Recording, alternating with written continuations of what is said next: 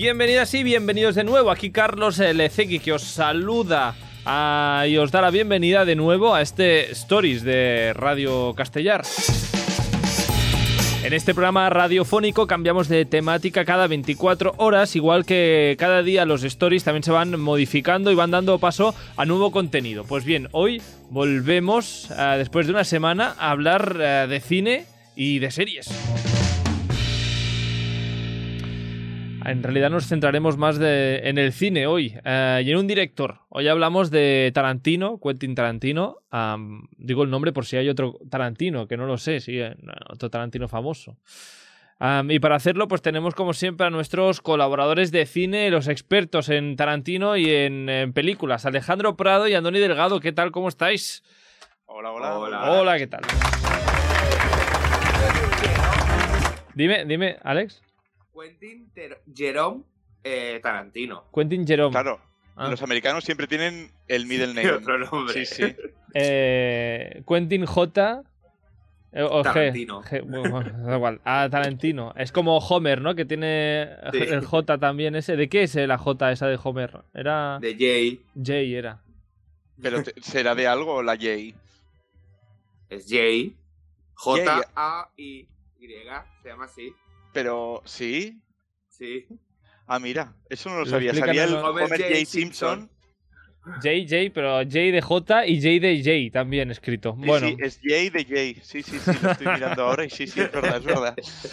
bueno, ¿qué, qué tal estáis? ¿Cómo ha ido la semana? ¿Alex ya ha recuperado de la gala de los Oscars? ¿Ha jugado a rol ya o no? Eh, no he jugado a rol, pero me he tragado todo Fox Máquina. Ah, ¿y qué? ¿Te ha gustado o no la recomendación de Me, la semana me ha pasada? encantado. O sea, Bueno, mira, recomendación que nos daba la semana pasada Pris Canerín sobre este grupo ah, rolero, ah, animación, te ha gustado, man, estupendo. sí, además, por así decirlo, ves la partida. O sea, Sí, sí, tu personaje preferido. Yo, yo te quería preguntar, Alex, si habías visto Dragones y mazmorras también. no, aún Porque no, yo tenía claro que no la iba a ver, pero Aún no, aún no la he visto. aún no. No sé si. Tarantino es jugador de rol o no, pero vamos, ah, vosotros fans de Tarantino de las películas, Yo mucho. mucho. Muchísimo. Yo, normalito. Normalito. ¿Qué, qué es lo que te gusta tanto, Andoni, que es muy fan? Pues me gusta eh, la manera en la que graba. Me gustan sus historias en general. Hay alguna que no tanto, pero en general me ha sorprendido mucho sus, sus historias. Y me gusta esta combinación que, es extraño, ¿no? Que te guste, pero a mí me gusta mucho su combinación de violencia extrema en, en algunos puntos de sus películas, mezclada con un humor también extremo. Entonces, eh, en, en esas escenas de violencia, que luego las, las iremos detallando algunas de ellas, ¿no? Pero en esas escenas de violencia en las que realmente no dices ostras, sino que te descojonas viendo la, la- la- la película, o sea, viendo la escena. Te empiezas a reír. Cuanto más matan, cuanto más burros son, eh, más te ríes. Y eso me gusta de, de- de las películas de Tarantino. Ah, yo os tengo que avisar que a mí no me gusta demasiado Tarantino. O sea, no, no podré criticar demasiado de la- las películas de Tarantino, no encajan en mis gustos. A mí, justamente, esta violencia me repele. Eh, no, no, no me hace entrar en la película, sino no me hace querer para la película.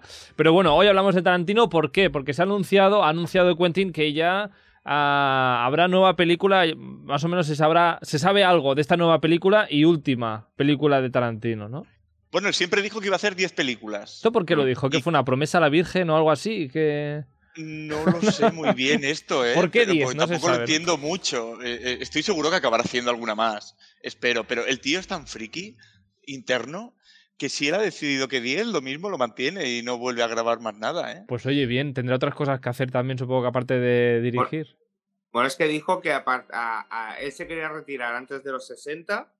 Tiene para- 59, o sea Sí, que o sea, está tiempo. poco para escribir libros y, cosas así. O sea, y, guiones y todo esto. Entonces, Se, ve que el tipo es eh, un bueno, se ve, es, es un obsesionado del cine. Esto eh, es- está sabido, ¿no? O sea, es, es uno de los mayores frikis de- de- del cine en general. O sea, le encanta ver cine, le encanta ver cosas raras.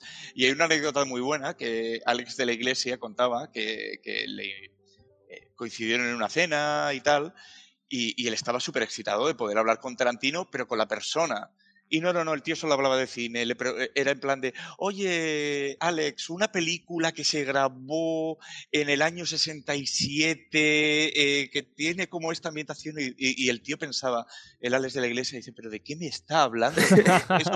¿Cómo puede conocer una película española del año 67, grabada en Sevilla? Dice, si es que no sé de qué me está hablando. Y- y que al final, que Alex de la iglesia salió aburridísimo de- de- de la cena y decepcionadísimo de haberle conocido porque el tío solo habla de cine. Bueno, su pasión y su vida, vamos, la- y, y su trabajo también. Am, ¿qué, qué sabemos de esta última o esta décima película de, de Tarantino? Pues muy poquito, de momento. Na- po- eh, poca cosa, ¿no? El título, creo, y, y poca cosa más. Yo me acabo de enterar. Ah, que no sabías. Ah, o sea, yo te digo que vamos a ver de Tarantino en el programa y, y crees que es por algo, por- porque sí, ¿no? No, Que no hay ninguna razón. Sí, porque bueno, toca, hay veces que toca, toca actores y directores y... Pues ah, nada por esto, por Estoy- eso pensé en Tarantino. Estoy yo, leyendo claro. que la película va a estar basada en la vida de Pauline Kael, que es una de las críticas de cine más influyentes de los años 70. Así a priori no pinta la película, Bueno, pero obviamente va a volver a hacer cine sobre cine, que le gusta mucho, como ya hizo en, en Once Upon a Time in Hollywood. ujú. Y, y esto es todo lo que se sabe. Pues bueno, veremos mm, cuándo se graba, quién sale y, y cuándo se estrena. Estaremos pendientes, pero hoy lo que haremos es pues, hablar un poquito de- del director y de, y de las películas. Os tengo que decir por eso que he pedido ayuda para preparar el guion. Hoy me he metido con las eh, nuevas tecnologías y le he pedido a una inteligencia artificial que me preparara un poquito de guion sobre Quentin Tarantino. Da, da, da miedito, pero, pero funciona. Veamos. Miedo veamos. me da, Ah, miedo me da. No, no, ah, que, que bien, mira, por ejemplo. Me ha escrito lo siguiente. Bienvenidos a nuestro programa de radio de hoy. Hoy vamos a hablar sobre uno de los directores de cine más famosos de todos los tiempos, Quentin Tarantino. Desde sus primeras películas hasta sus últimos éxitos, exploraremos su estilo ah, único y, su impacto en la industria cinematográfica. Así que acompañadnos en este viaje a través del mundo Tarantino. Ah, para empezar, Ah, hablamos un poco sobre los orígenes de Quentin Tarantino. ¿Sabíais que trabajó en una tienda de vídeo antes de convertirse en director? Yo sí lo sabía. No sabías. Esa experiencia le permitió ver cientos de películas y estudiar diferentes estilos. Y eso se nota en, en sus películas. ¿No creéis, chicos? Y aquí es cuando Sí. la inteligencia artificial dice que tenéis que decir, absolutamente, el estilo de. Tarantino es inconfundible. Bueno, No, eso es verdad. Sí. Ah, le damos la razón entonces a la inteligencia artificial. Es em, inconfundible el estilo de Tarantino, ¿eh? Sí, sí, Sí. sí. Sí, Alex. El Ah, estilo Tarantino es puro Tarantino. A ver, es lo que ha dicho Andoni, un humor con una violencia y sobre todo sangre. O sea, es que es así, o sea, No sobre todo, para mí Tarantino es sus historias, de verdad, ¿eh? O sea, las Sí. historias son súper sólidas siempre. pero siempre va muy unido a sangre, o sea, al menos últimamente y en ciertas películas siempre, hay muchísima, muchísima sangre, o sea, la casquería está ahí siempre. Sí, sí, sí. Ahora Hay- hablaremos de casquería. Hay quien resalta también de Tarantino, sobre todo, son sus guiones, por, una, por un lado, ¿no? Los Sí. eh, discursos, Andoni. Es un guionista súper sólido, o sea, a mí... Y, y- y además me gusta mucho en algunas de sus películas, en varias, cómo revisita hechos reales Mm. y él se imagina qué hubiera sido se, si- qué hubiera sido sí, ¿no? Entonces me, me- me gusta mucho esa reimaginación de la historia que, que- que en muchos casos hace, hace Tarantino, en, eh, desde Once Upon a Time in Hollywood hasta eh, eh, Malditos Bastardos. Mm. Son revisitaciones de, de- de hechos muy reales, Django también, eh, de, de- de hechos muy reales y él dice, pues como no me gusta cómo acabaron, me voy a Mm. inventar.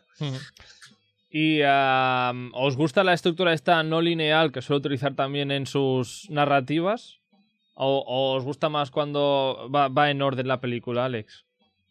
A mí me gusta la, la- la forma de, de flashbacks y para adelante, para atrás. Porque te, te va sorprendiendo y te va contando la historia un poquitín más. Bueno, Sí. que, que a lo mejor sí que sabes, ¿no? Cómo, cómo va a acabar. Pero después siempre te, te la mete doblada, quieras que no, o sea, muchas veces. Sí. A mí me gusta, me gusta mucho el estilo. A mí la no, no linealidad en general me fascina. Es algo Mm. que, que de repente te metan un flashback y entiendas lo que has visto de repente. Es como, ostras, por eso. Mm. Eh, me, me encanta. Para mí el flashback más surrealista que tiene, pero de los que más me gustan, es en la primera de Kill Bill, cuando hace el flashback del personaje japonés de, que interpreta Lucy Liu, eh, con dibujo animado, o sea, en, Mm. en plan, en plan manga. Eh, me parece fascinante ese, ese flashback ahí, de repente te mete un manga que dices de dónde sale esto y entiendes perfectamente la, la- la- la mente retorcida ¿no? de ese personaje. Mm. Ah, según la inteligencia artificial que ha hecho parte de este guion, ah, Tarantino ha dejado huella en la cultura pop. Ah, muchas de las frases y escenas de sus películas se han vuelto icónicas. ¿Quién no recuerda la danza de Pulp Fiction? O alguna frase eh, de Kill Bill. ¿Cómo era esta frase de Kill? Vas a necesitar un montón. ¿No? No. Vas a necesitar un montón de coronas para conseguir eso, cariño. Se ve que dice la Kill Bill, según la inteligencia artificial. Bueno, además de ser un director aclamado, Tarantino también ha dejado una huella en la cultura prop- pop. Ah, ¿No creéis? Aquí es cuando ya os dejo vía libre. Ah, ¿Qué opináis sobre esta afirmación de la inteligencia artificial? ¿Ha marcado, ha dejado huella, Alex? Mucha gente no, no, nunca ha visto Pulp Fiction, pero el póster lo reconocen eh, por todas partes. Sí. O sea, el, el póster está, o sea, hay gente que tiene el póster en su casa que normalmente tendrían un cuadro y todo esto y está ahí, o sea, y a lo mejor no han visto ni la película. Yo, yo tuve el póster mucho tiempo en, en mi habitación cuando era más joven Mm. y se estrenó Pulp Fiction. Eh, tuve durante bastantes años, yo sí vi Pulp Fiction, pero desde luego el póster era hiper reconocible. Ah, Y es cuando que- suena la música, todo el mundo hace el baile, o sea. Sí, el... Ah, el de este, sí, sí. ¿Cómo es? Sí, sí. Am, yo creo que es el, el póster em, que decora más casas de- del mundo. O sea, si Y alguien... camisetas. Y camisetas también. Ah, por lo Y, tanto... y un póster muy original, ¿no? Porque él se basó para crear la película Mm. Pulp Fiction en esos cómics que costaban un céntimo y el póster realmente es la portada de ese cómic. Mm. O sea, tiene hasta el, un céntimo en la esquina eh, como si fuera un cómic, que- que- un- un- una historia que se vende. Mm.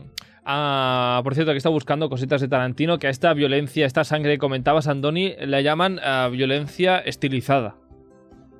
Sí, puede ser, pero es que para mí no es violencia gratuita, desde luego, ni es violencia a saco. Está muy estilizada esa violencia. No, no lo catalogaríamos, catalogaríamos como gore, aunque salga mucha sangre. Para mí no es gore. Eh, eh, es gore en las películas que coprodujo con Sí. Rodríguez, que Rodríguez sí que es gore. Mm. Entonces, es que para mí es que no me gustaron nada las películas que, que codirigió o que coprodujo con, Mm. con Rodríguez.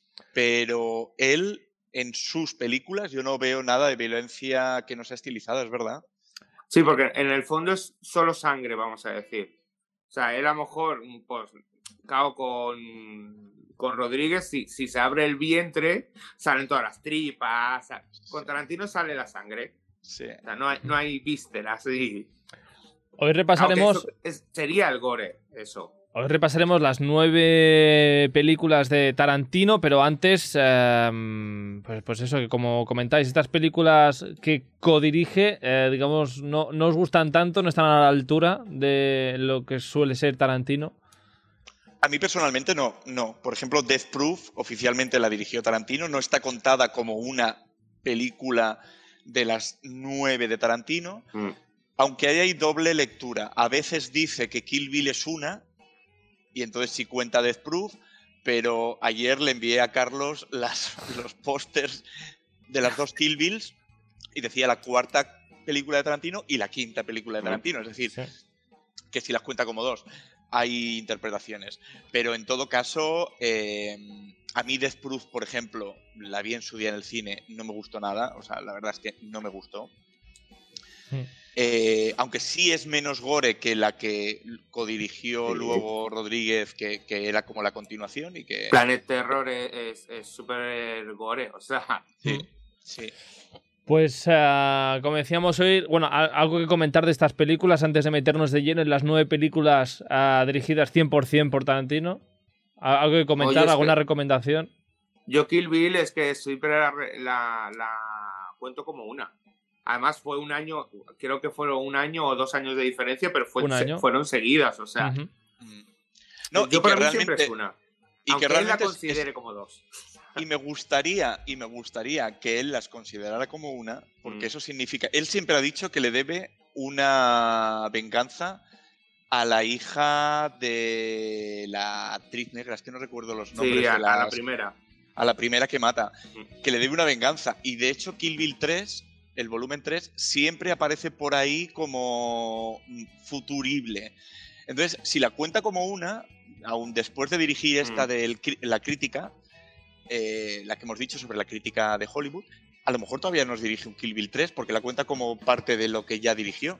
Y yo donde he buscado in- información y tal, decía que él lo que quiere, quiere hacer una tercera, una Kill Bill 3, pero quiere dejar como 10 años de descanso a la novia y a su hija. Bueno, eh, ¿cuántos años tiene Kill Bill ya? Kill Bill es el Creo que les ha 2003. dejado 20 años. Sí, o sea, 2003, creo- 2004. Creo que fue el 2003 cuando se hizo. O sea, así que- sí, sí. Ya, ya va siendo hora, ya Yo va siendo hora, señor La, Tarantino. la- la- la chiquita negra ya está crecidita para poder vengarse. Yo creo que será su final. O sea, su- bueno, su final queda como la, Su la final. última película que hará, yo creo que será Kill Bill 3. Ojalá, ¿eh?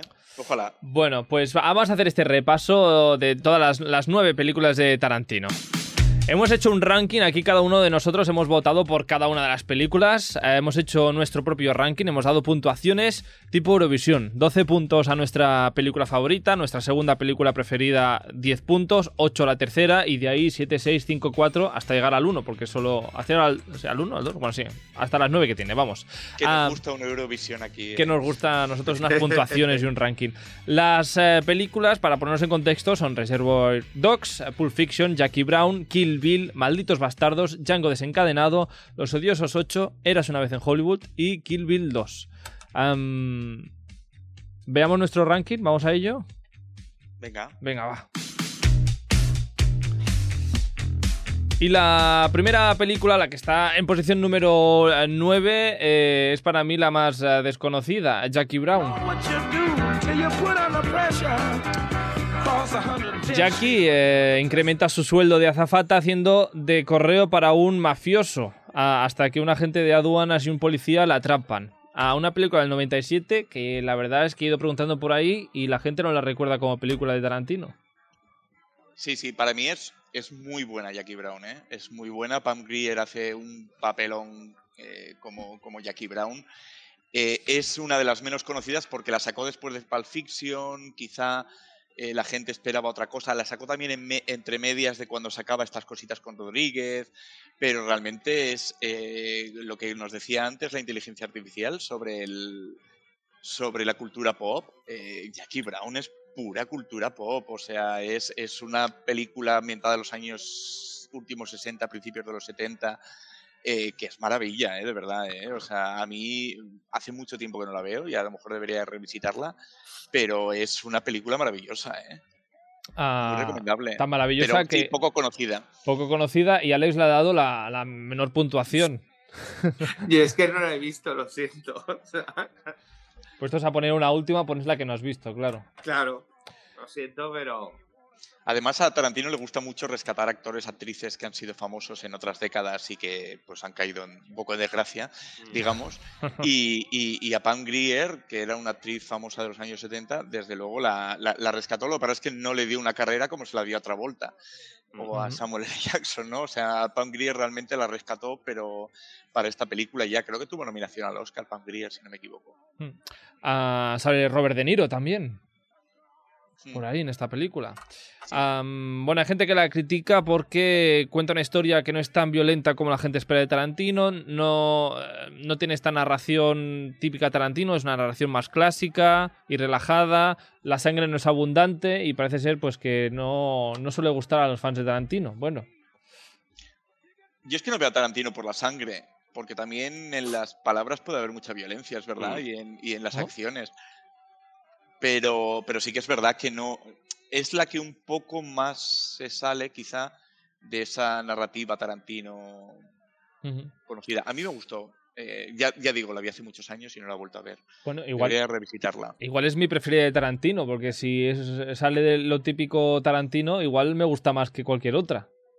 que haya visto. La miraré, de Jackie Brown. am, para quien Estoy quiera, mirando quiera verla. dónde verla. ¿Dónde verla? Pues, ¿Dónde ver, verla? ¿dónde, podemos verla? Sí. O, o eh, ninguna espera. plataforma ha pagado por ella. Como nadie la conoce. am, Pues no está disponible en ninguna plataforma. ¿Ves? Es que no, nadie- no les Eh, interesa a nadie. Es una peli olvidada. Olvidada, pobre, pobre Jackie. Bueno, en fin, a posición número 9 para Jackie Brown y posición ah, número 8, a mí perdonadme, pero me sorprende esta posición número 8 para ah, Django desencadenado. It's cool, he's the best.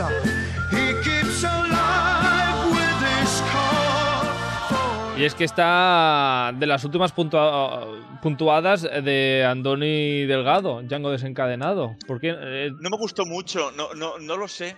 La vi en el cine y quizá venía con el hype de haber visto un par de años antes eh, Malditos Bastardos y como que me dejó un poco frío en el sentido de que no me enganchó tanto. La recuerdo, es que casi entre memorias, no, no, no, no la recuerdo bien. A lo mejor sí que debería de volver a verla también. ah, igual sí, se recibió creo que dos Oscars. Ah, no recuerdo a qué, pero a dos Oscars también tiene dos Globos de Oro. Esta película Bueno, que se estrenó en Tiene un 2012. Oscar por el, por el guion y un Globo de Oro por el guion también. Ujú. Y Ah, esta sí que está disponible tanto en Netflix como en Amazon Prime. Sí. Alex, ah, pues bueno, en, en mitad de tu tabla está Django desencadenado. Sí, a mí sí que me gustó, pero es verdad que eh, a mí se me hizo muy larga. O sea, porque tiene como, a menos lo que recuerdo, como muy pausado en el fondo, muy... La, la tensión que, por ejemplo, pone Malditos Bastardos, aquí ya no hay tanta, y es verdad que sí, hay, hay un momento muy grande de violencia y sangre, pero... No sé, sí, normalita, no... Yo destacaría ah, también, de- no sé si lo hemos comentado o no, de Tarantino, ah, estos toques de humor que de vez en cuando te meten en una película Mm. ah, violenta y seria, de repente... eh, Si te suelta el chiste. Te suelta un chiste. No. Es lo que comentaba yo antes. Me encanta esa combinación que hace de poder tomarse con humor este tipo de cosas, ¿no? O sea, eh, dentro de una violencia extrema realmente te estás riendo de una manera que, que dices, ostras, ¿cómo me puede hacer reír con lo que estoy viendo, no? No, y el tema, y el tema que, que, que es el Leonardo DiCaprio, quieras que no, que parece como muy. Eh, ¿Cómo lo diría? Como muy glamuroso, muy de esto, y en verdad dices, por Dios, o sea, si es una barbaridad lo que hace Ya. o sea, con, la gente, o sea, claro, a ver, va de esclavos y todo esto, o sea, pero es muy bestia, o sea, todo, pero te lo cuenta como muy, muy bonito dentro de lo que es. Con un eh, Jamie Foxx que también está muy bien en la película. Sí, Mm. Que es Sí. justamente Django, el es Django. Django. Con la Ah, de muda. Me acuerdo del cartel perfectamente Sí. cuando se estrenó y ponía Django encadenado y entre paréntesis, la D es muda.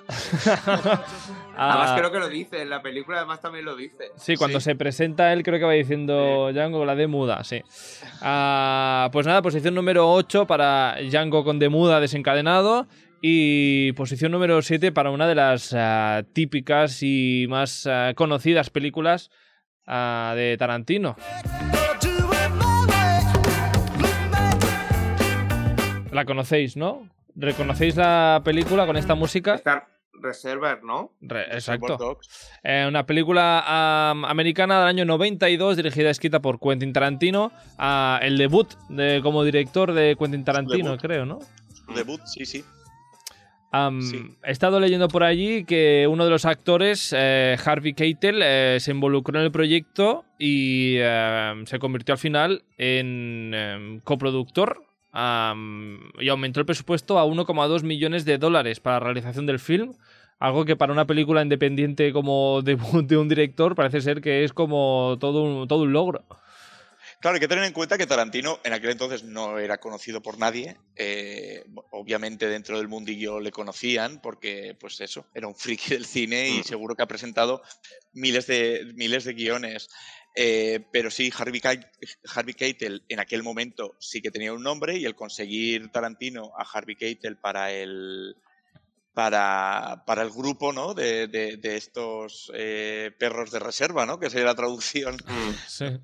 Eh, pues eh, le, le- le- le hizo subir el presupuesto y hizo que pudiera que pudiera probablemente acceder a otro tipo de actores, pues tiene a Tim Roth, tiene a Steve Buscemi, que en aquella época eran conocidos. Eh, y así mismo, porque, pues mira, se puso a sí mismo de señor marrón. Ahí estaba. Alex, tú, tú no la tienes puntuada, digamos, de- en, en tu ranking no está de las más altas. Ah, No, por, por lo mismo, porque no lo he visto.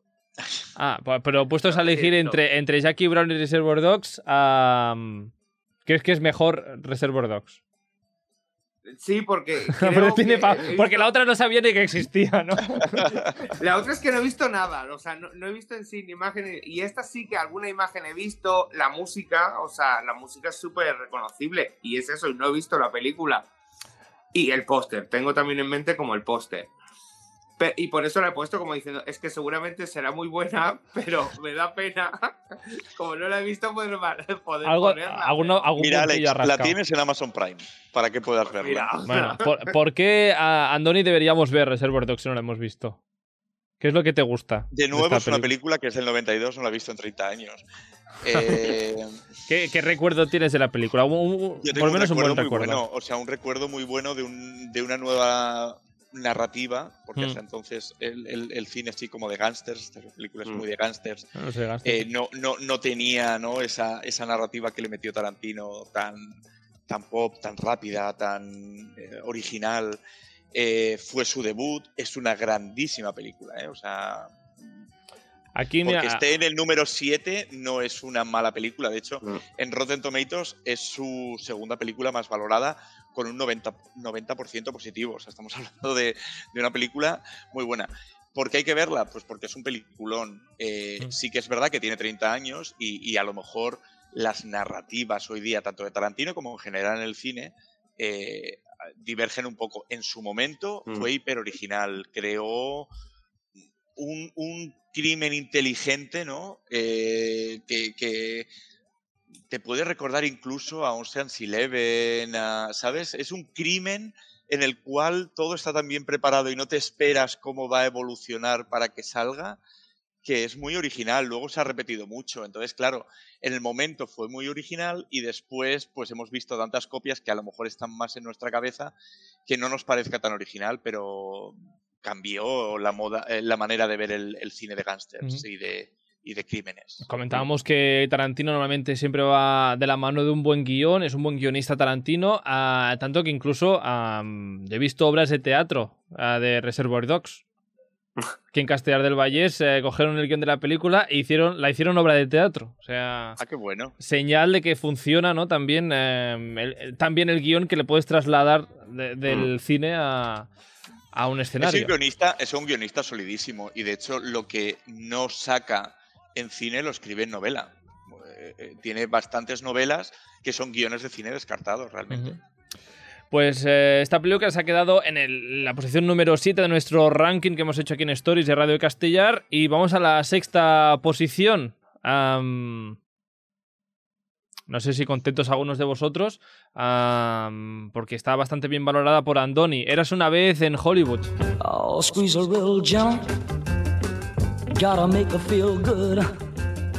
Ah, es tu tercera posición, tu tercera película preferida, Andoni, de, de Tarantino. Eras una vez en Hollywood. A mí me encanta, eh, la he visto tres, cuatro veces, me encanta, o sea, eh, de nuevo, la escena final de violencia Mm. en la que se supone que van a asesinar a Sharon Tate, que es lo que ocurrió en la vida real, y no se la asesina, sino que hay allí una orgía de, de, de- de sangre y de... Y fuego. explotar. Y fuego, sí, nunca mejor dicho, y fuego.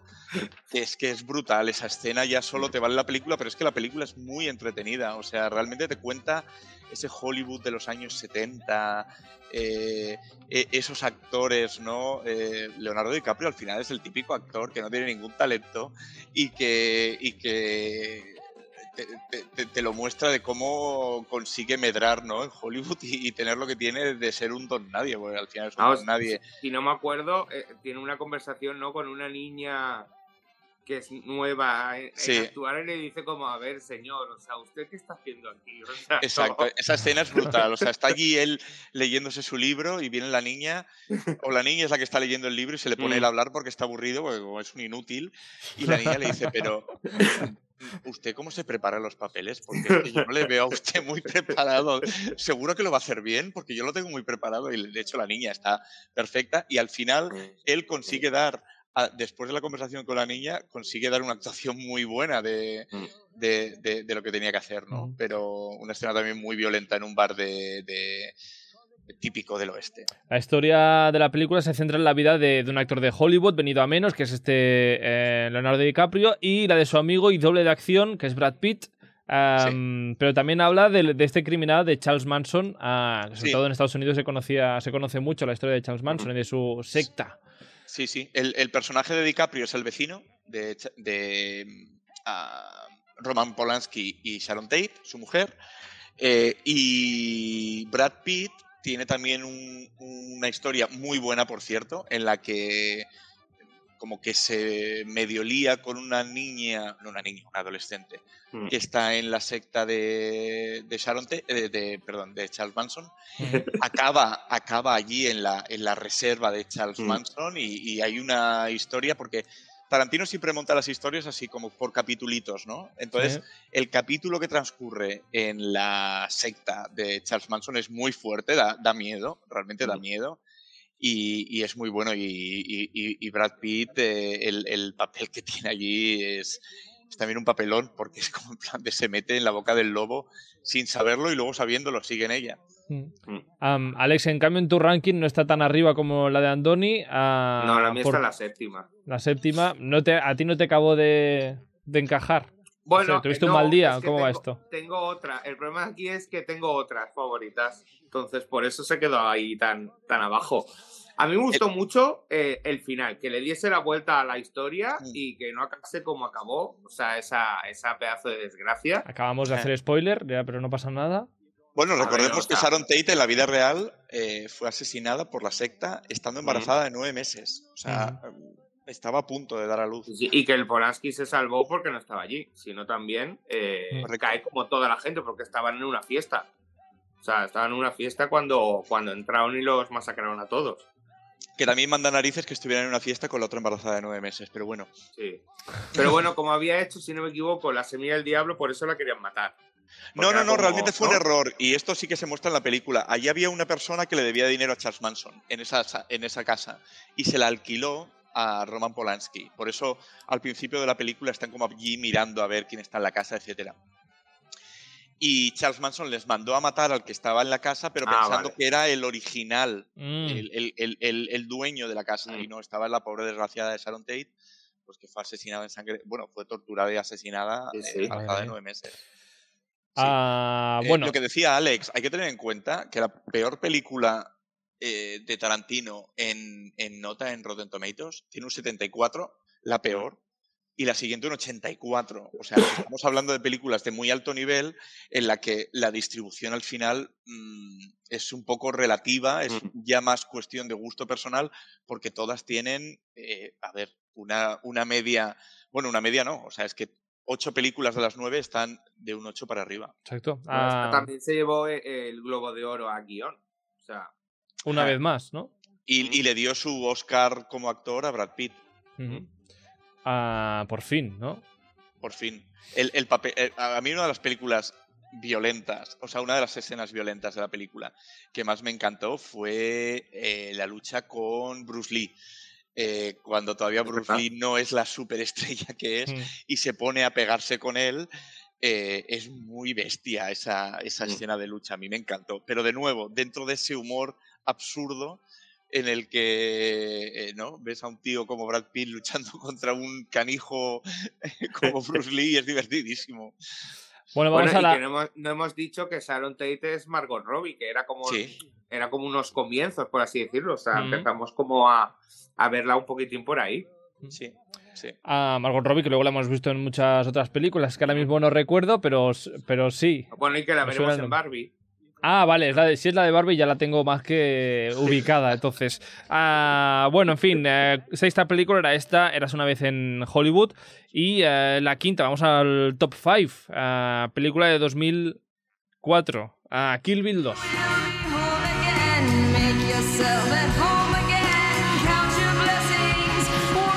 Kill Bill 2, aunque originariamente, originalmente programada para un estreno único, pero con una duración de más de cuatro horas, ah, finalmente pues fue separada en dos volúmenes, parece ser. Kill Bill volumen 1, que en 2003, que luego hablaremos de ella, y Kill Bill volumen 2, lanzada en 2004, protagonizada por Uma Thurman. Luego hablaremos de la 1, como decía, la 2 os gusta mm, os gusta menos, veo.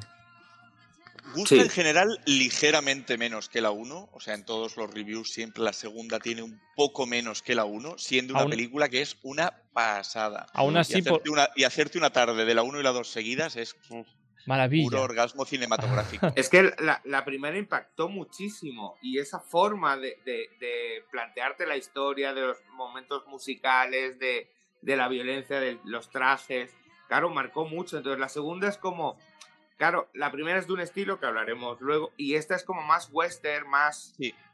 Entonces, claro, es muy diferente los dos estilos. Entonces, claro, te deja un poquitín como, ay, pues yo esperaba un poco más, Más lo como lo mismo". otro, ¿no? Más Sí, como lo sí, otro. sí. ¿Qué- La, la primera fue muy loca, muy loca. Y, y nadie se esperaba lo que vio en la primera. Sí, sí. En esta, en cambio, rebaja ligeramente Mm. la fuerza, la intensidad de la, de la violencia y de, y de la locura, la convierte un poco más en lo que dice Alex, un western. Toda la escena final, que es muy larga, Mm. con David Carradine, con Bill, eh, es mucho más eh, pelea dialéctica Mm. que pelea física. Y entonces eso también hace que, que- que la película se rebaje un poco, siendo una película excelentísima, ojo, ¿eh? O sea, Y además la pelea, la pelea física en el fondo son cuatro golpes, por así Sí, decirlo. y ya pi, está. pi, pi, pi, Sí, o sea. abajo. y ya Sí. está. o sea. Aún así, no sé si, si nos viene alguna escena ah, buena de Kill Bill 2 a, a la mente. Bueno, ¿Algún del momento a destacar? La, que, la La que del tiene ataúd es brutal. espacio, el- la que tiene solo el espacio de la mano y, y sale de un ataúd con, con ese espacio, o sea, dándole golpecitos, o sea. Sí. Y de nuevo esos flashbacks de Tarantino Mm. en el que de repente vimos que cuando e- a ella con el, con el chino aquel, que, que es que me encanta cuando se hace así con la barba, cuando se mesa con la barba larguísima y Sí. se lo está haciendo así todo el rato. Y es él el que le enseña de que sangre lo que sangre la mano, ella tiene que romper a poca distancia. Y entonces vemos ese flashback y entendemos cómo consigue salir del ataúd, que es que sale además cubierta de tierra, de sangre, y es una escena de realmente de un muerto viviente, o sea, me, me, me encantó. Y, Pues- la, y, y la pelea que tiene con la del Cana en. Sí, en la caravana. que le saca el ojo, o sea, el otro ojo que le queda. Sí, sí, sí, cuando le saca el ojo. A falta de uno, pues dos, dos. Ah, bueno, pues nada, a posición número 5, top 5 para esta Kill Bill 2. Veremos eh, si Kill Bill 1 está en 4, 3, 2 o, o en la primera posición. Ah, de momento vamos a desvelar a posición número 4 de nuestro ranking de películas de Tarantino.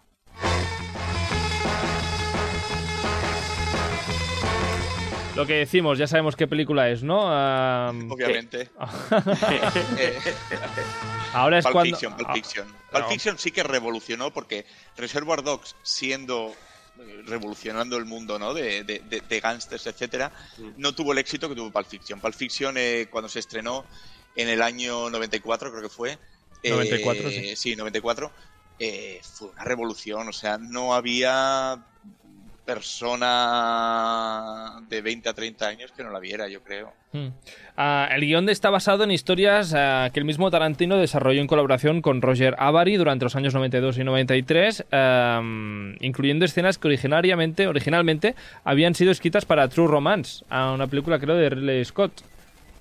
Sí, que yo catalogué como la peor de, de Brad Pitt Algo porque así. es la un- porque salía un minuto allí ¿no?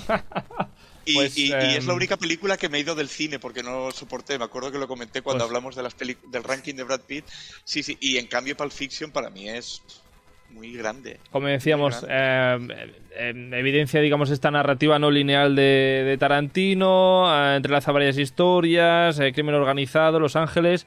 ¿Qué es lo mejor de la película para ti, Alex? O lo peor, no sé. Para mí, el, eh, el, No sé, el reparto, por el- ejemplo. el maletín. el maletín. nunca saber qué hay dentro del maletín. O sea, es el, el gran misterio y que hay mil teorías sobre qué hay en, ese maletín cuando en el fondo pues puede haber cualquier cosa. O sea, ¿Qué habrá en el maletín? Una luz. Una luz, un fluorescente que te ilumina la cara cuando lo abres. ¿no? Porque ha habido hasta mí- muchos chistes de, de que hay en ese maletín. Sí, sí, sí, es muy bueno. A mí me encanta la escena cuando a Uma Thurman le da la sobredosis y vienen aquí con una jeringuilla así, con una aguja de dedo de gordo, se la clavan en el corazón y ella... Esa escena es muy brutal, es muy Tarantino. Mira, am, de las pocas películas de Tarantino que he visto, Pulp, Pulp Fiction es una de ellas. y no hemos hablado de los inicios de las películas de Tarantino. Estas primeras escenas y estos títulos de crédito, iba a decir chapadas a la antigua. Pero vamos, En eso, en eso es muy Almodóvar, ¿no? Que son de los pocos directores que siguen conservando su sello personal con esos títulos de crédito como se han hecho siempre y que ya no se hacen. Es que eh, él con. Bueno, aún no ha salido en el ranking, pero él, claro, en los odiosos 8 son como 10 minutos de créditos. Entonces mucha gente le dijo, oye, te estás pasando con estos minutos. Y él dijo, a mí me gusta el, el cine clásico, con esas introducciones tan largas donde salían los el nombre de los personajes. Y entonces lo voy a hacer. Si a la gente no le gusta, que se vaya del cine a los 10 minutos. Pero a mí me gusta este estilo de cine, me gusta hacer esta, estas cabeceras y las voy a hacer. Y, y eso me encanta del, del Tarantino. Dice, a ver, hace lo que le eh, gusta. Claro, o sea, le gusta el está. cine clásico, le gustan las estructuras así de, de- con los, los créditos largos y tal. Hazlo, o sea, si es que es eso, si la gente que no se va que no va a aguantar, en el fondo es gente que después no va a aguantar la película. Claro.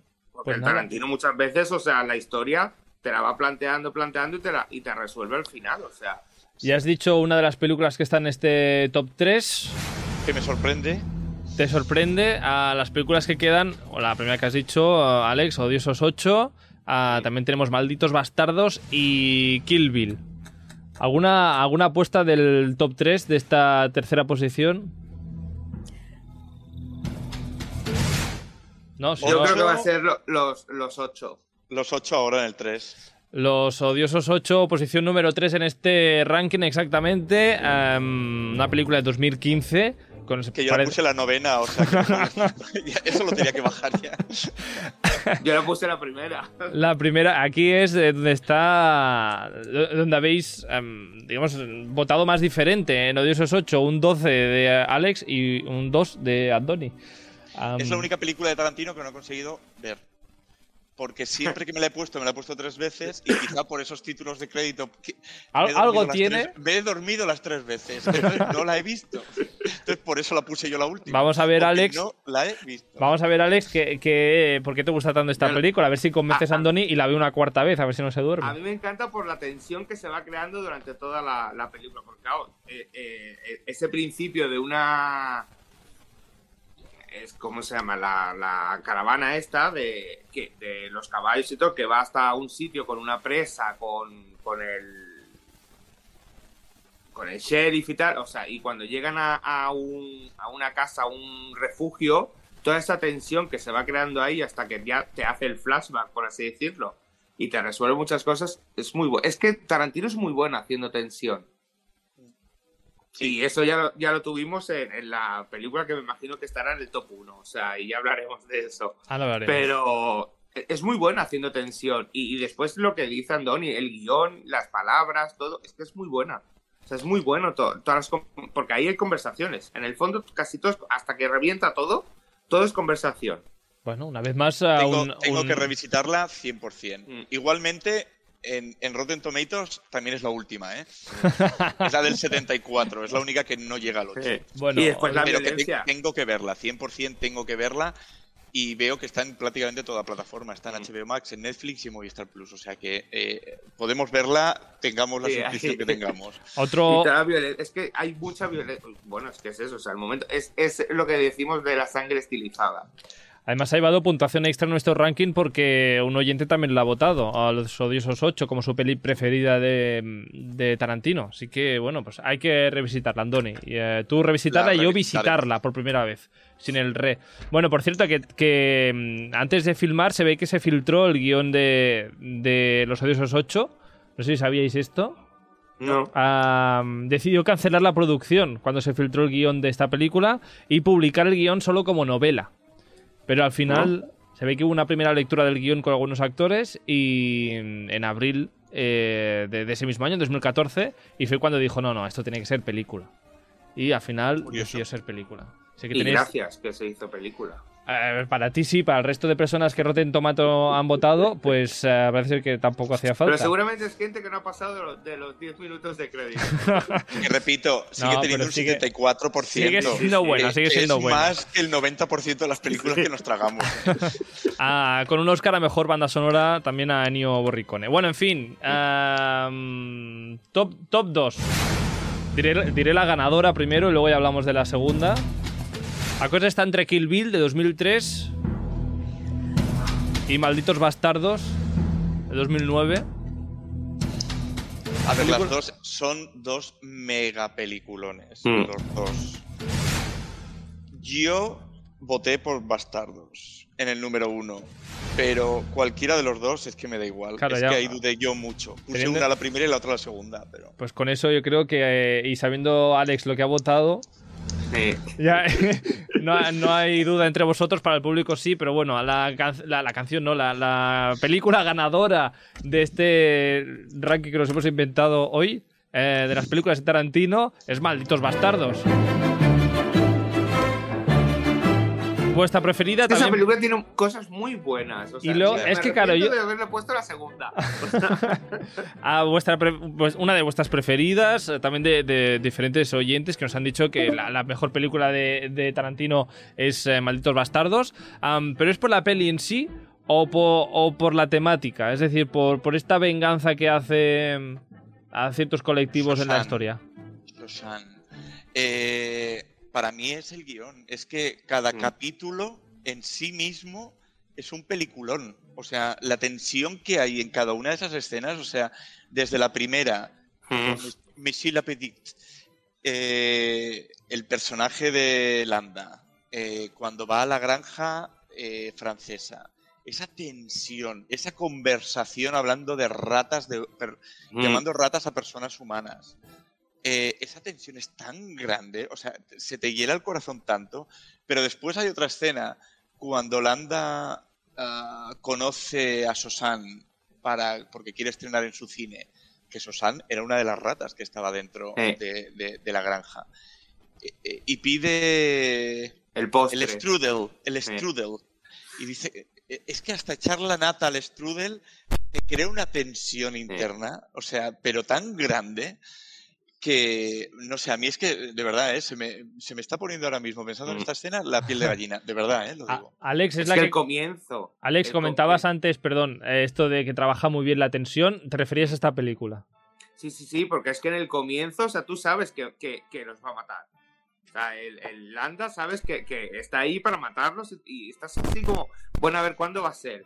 ¿Cuándo va a empezar el, el tiroteo? ¿Cuándo va a...? Y, y claro, van hablando que si de leche, que si no sé qué, no sé cuánto, y entonces, claro, tú estás así, bueno, a ver, hasta que al final ya, ya sucede, o sea, pero te tiene todo el rato en tensión porque sabes lo que va a pasar. Y lo mismo en, en la escena que ha hecho en el restaurante. O sea, tú sabes que ahí dices, bueno, ahí ya la va a pillar y vas a ver quién es y todo. Y estás así como, a ver, por favor, o sea, ¿cuándo va a acabar esta escena? Y vamos a la siguiente. Veo que Y a mí tiene... lo que me gusta de, mucho de esta es que eh, eh, Tarantino cogió a todos los actores, todos los que salen y salen, que si es alemán, si es francés, si es americano, todos son del país de origen del personaje. Sí. Ujú. O sea, eso lo hizo muy... Y Sí. que sale Eli Roth y todo. O sea, Sí, verlo, verlo en versión original, la verdad es que esta película sí que Mm. especialmente merece la pena porque, pues eso, hay, hay tres, cuatro idiomas eh, Mm. en, en la película. Si consideramos inglés de Inglaterra e inglés americano, que son muy Sí. diferentes en la película además, porque Aldo Rain, el personaje de Brad Pitt, tiene un, profu- un profundo acento de Alabama. Eh, y mm, es eh, a- otra escena también súper, súper tensa es la escena de los alemanes en el bar. Cuando el grupo de los bastardos está reuniéndose con la actriz para infiltrarse y, y- y esa escena en la que se descubre que son americanos por la manera de decir tres, o- ¿sabes? Sí, o, o- en, Alemania harían tres así. Sí, o tres. sea, cuatro, o tres. cuatro. En cambio, los. Sí, y, y por eso descubren esa, la tensión que hay ahí y por qué no tiene acento y por qué no sé qué. E- Es una tensión tan. Es que todo. Es que en todo hay, hay tensión. Y, Veo que y, tiene. es- y ese final, que en el fondo cambia el final de la historia también aquí. Sí, sí, sí. Mata a Hitler en un cine. Sí, a tiro- eh, tiroteado. sí, sí, o sea. sí. Bueno, tiroteado, no, destruido, vamos. O sea, No, es que pues, las balas no le pueden caer en la le cara. prende fuego. o sea. Sí, sí, no, pero quiero decir, y, y- y esa escena del incendio, o sea, es que es tan Sí. brutal la escena del incendio. Mm. Sí. Ah, veo que tiene muchas escenas míticas, eh, malditos bastardos. De verdad Sí. que sí, ¿eh? De verdad que sí. Ah, pues bueno, esta ha sido la, la ganadora de nuestro ranking de películas de Quentin Tarantino. Ah, Malditos Bastardos, la podemos ver en alguna plataforma. Tenemos Sí, aquí ahora- a ver anotador. digo, antes, antes de esto quería, quería mencionar que, que ya lo mencioné en, la, en el día que revisamos a Brad Pitt, que es la única vez que yo he estado en una sesión de cine, no de estreno, o sea, una sesión de cine comercial normal, 6 de la tarde. Me acuerdo que lo vi en un cine de Chelsea, es que no se me olvidará. Y eh, el, el público con el final, uno de Mm. los finales más violentos y más burros que, que- que también se pueden hacer, el público de pie aplaudiendo. O sea, es que yo no había visto eso en, un- en una sesión normal de cine. Bueno, Que el público Hombre, es que acabara tan excitado de, de- de decir, tengo que aplaudir lo que acabo de ver. ese, ese clímax final con el, con el Landas que es muy bueno. O sea, es ahí. O sea, jódete. Sí, sí, ¿Dónde sí. la podemos Y, ver? y? Lambda para mí está en Movistar Plus, perdón. Vale. Eh, ahora mismo solo está en Movistar Plus con la suscripción de cine. En todas las demás plataformas, Amazon Prime y Apple TV está de alquiler. Ah, la- opciones hay para ver eh, Malditos Bastardos. Tenemos que comentar la posición número 2, Kill Bill, otra gran película. ¿No? Sí, sí, sí. Hombre, es- es- ese, ese chándal amarillo. Se echan al amarillo ya ha pasado a la historia, ya es un icono del cine. Tú ves a alguien vestido de Y eso- amarillo y, dices Kill Bill. era, era un icono de, de Bruce Lee, pero pasó a ser icono de Uma Thurman. ¿Qué, o sea- qué es lo mejor de la película, Alex? Uma Thurman. Bueno, yo creo que es eh, cómo está contada la historia, los momentos eh, musicales estos que, que sonan un poco raro al principio, ¿no? Cuando ve un personaje y cambia el, el tono de, de color de imagen y todo. Y sobre todo es que a mí me encanta el, el villa- la villana de esta película, la Lucy Liu, es que es... Sí, eh, y es esa pelea brutal. final es que es buenísima. Sí, sí, sí. Lucy Es Liu. Además de- increíble. Y lo que hemos dicho del gore, o sea, toda esa batalla en la discoteca, bueno, en la discoteca, el bar, restaurante, eh, eh, es que es mítica ya, o sea, Sí, es, sí, sí. La, y, y- y ese final en la nieve, en, en el, Mm. en, el, en el patio trasero de, de ese bar, discoteca, restaurante de, de- de- de Japón, no sabemos exactamente dónde, Sí. pero esa, esa escena en la nieve tan, es tan, es una pura poesía siendo pura violencia. Mm. Sí, sí, con la música y todo que tiene, es que es, Sí, es sí, sí. que Kill Bill. Kill. Bill es eso. Comparado con la otra, que es un western, esto es Japón. O sea, es el Sí. estilo japonés, el. Y es eso, es que, es que. Y la historia de las espadas, es que no, es que es buenísima. O sea, Sí. esta película es, es muy buena. ¿Cómo, ¿Cómo se llamaba el de la espada? No sé qué, Hanso. Eh, Hattori Hanzo. Hattori, Hattori Hanzo. Hanzo. Exacto, Hattori Hanzo. Bueno, ah, Sí, se Por puso de moda. Nos hemos dejado una película, ¿eh? A No ver, es ¿qué- oficialmente de él. A ver, ¿cuál? La, no, sí. Death Proof es de él, es dirigida por él. Es dirigida por él, pero no está considerada canon. ¿No? Está ¿Y yo por qué como- la puse en la lista entonces? Yo la he quitado de tu Oficialmente- lista. Oficialmente está dirigida, pero todo depende de si contamos Kill Bill como una o como dos. Ah, Aquí en vale. este programa la hemos contado como dos. Sí que Death Y- y Proof queda como saber- una cosa aparte. Y yo para saber si la contaba o no, miré los pósters del estreno y en Kill Bill decía la cuarta película. Y Mm. si es la cuarta, no la cuenta. Vale, vale. Hmm. Ah, pues nada, que Kill Bill, eh, una de las películas, de las nueve películas que ha, ha dirigido 100% Tarantino, a Sí. posición número 2 para ella, se le ha arrebatado la primera posición, pues este Malditos Bastardos, pero ahí, ahí estaba. Bueno, ahí no, se ha llevado bastantes más puntos Malditos Bastardos que Kill Bill, así que, Es que gusta. Bueno, es Bastardos, de que- verdad, es una obra maestra, ¿eh? Es una obra Además, maestra tiene un, del cine. tiene un ganador de un Goya en esa película. Sí. ¿Así? Ganador de un Goya con el que yo he coincidido esta- y, y que en el- con el que yo he coincidido en Cuba, ¿Sí? de hecho. Sí, En- estábamos en el mismo hotel, Daniel Brul y yo. El Daniel el eh, coincidiste con Daniel Brühl. De Asbestas es el del principio. Ay, perdón, Eh, eh, pensaba que hablabas de Daniel Brühl, no del de las No, fiestas. Daniel Ah, ¿Daniel Brühl Brühl no tiene un Goya. tiene un... Sé que estuvo, entonces, pues estuvo mira, entonces tiene nominado por dos. Salvador. Estuvo nominado por Ah, vale. Salvador. Sí. Ah, lo del hotel lo, lo, lo obviaré porque parece. Bueno, no sé qué hiciste en el Sí. hotel con Daniel Brühl, pero vamos, ah, si es así ya me contarás. Ah, y Tengo si una no- foto por ahí con él, no nada. Ah, vale, nada más. Nada, que, que mil gracias por el programa, vamos. Gracias también a, a la gente que nos ha votado, nos ha enviado sus eh, películas preferidas. Eh, Juana nos ha dicho que Reservoir Dogs es su preferida. Iris, Pulp Fiction. Pulp, Pulp, tendría que ser, ¿no? Pulp Fiction. Pal. a Stanis, Malditos Bastardos, y Julián, que se queda con los, odiosos, los Odiosos 8, aunque también con Malditos Bastardos y con Django Desencadenado. Am, Pro- es que es muy difícil. Prometo ver Es los, los odiosos 8 para el fin de que viene. venga, prometo ver alguna de las películas que hemos comentado hoy. Am, Yo he prometo que veré ahora. No te hoy veo, no te veo. Kill Bill 1. No está en ninguna plataforma Kill Bill 1, me da rabia. Me voy a tener que instalar el reproductor de DVD para volver a verla. Si es que tendremos que hacer una sesión de Quentin Tarantino en vivo. Bueno, hasta que esto Sí. pase, os deseo una feliz semana. Ah, y muchísimas gracias por estar por aquí. Una vez más, Andone Delgado, Alex Prado, hasta de aquí una semanita. Chao, chao. Y un besito a Sandra, que la echamos de Y un, menos. y un besote a Sandra, que a ver si pasas por aquí, Sí. Sandra. Un abrazo bien grande. Chao, chao.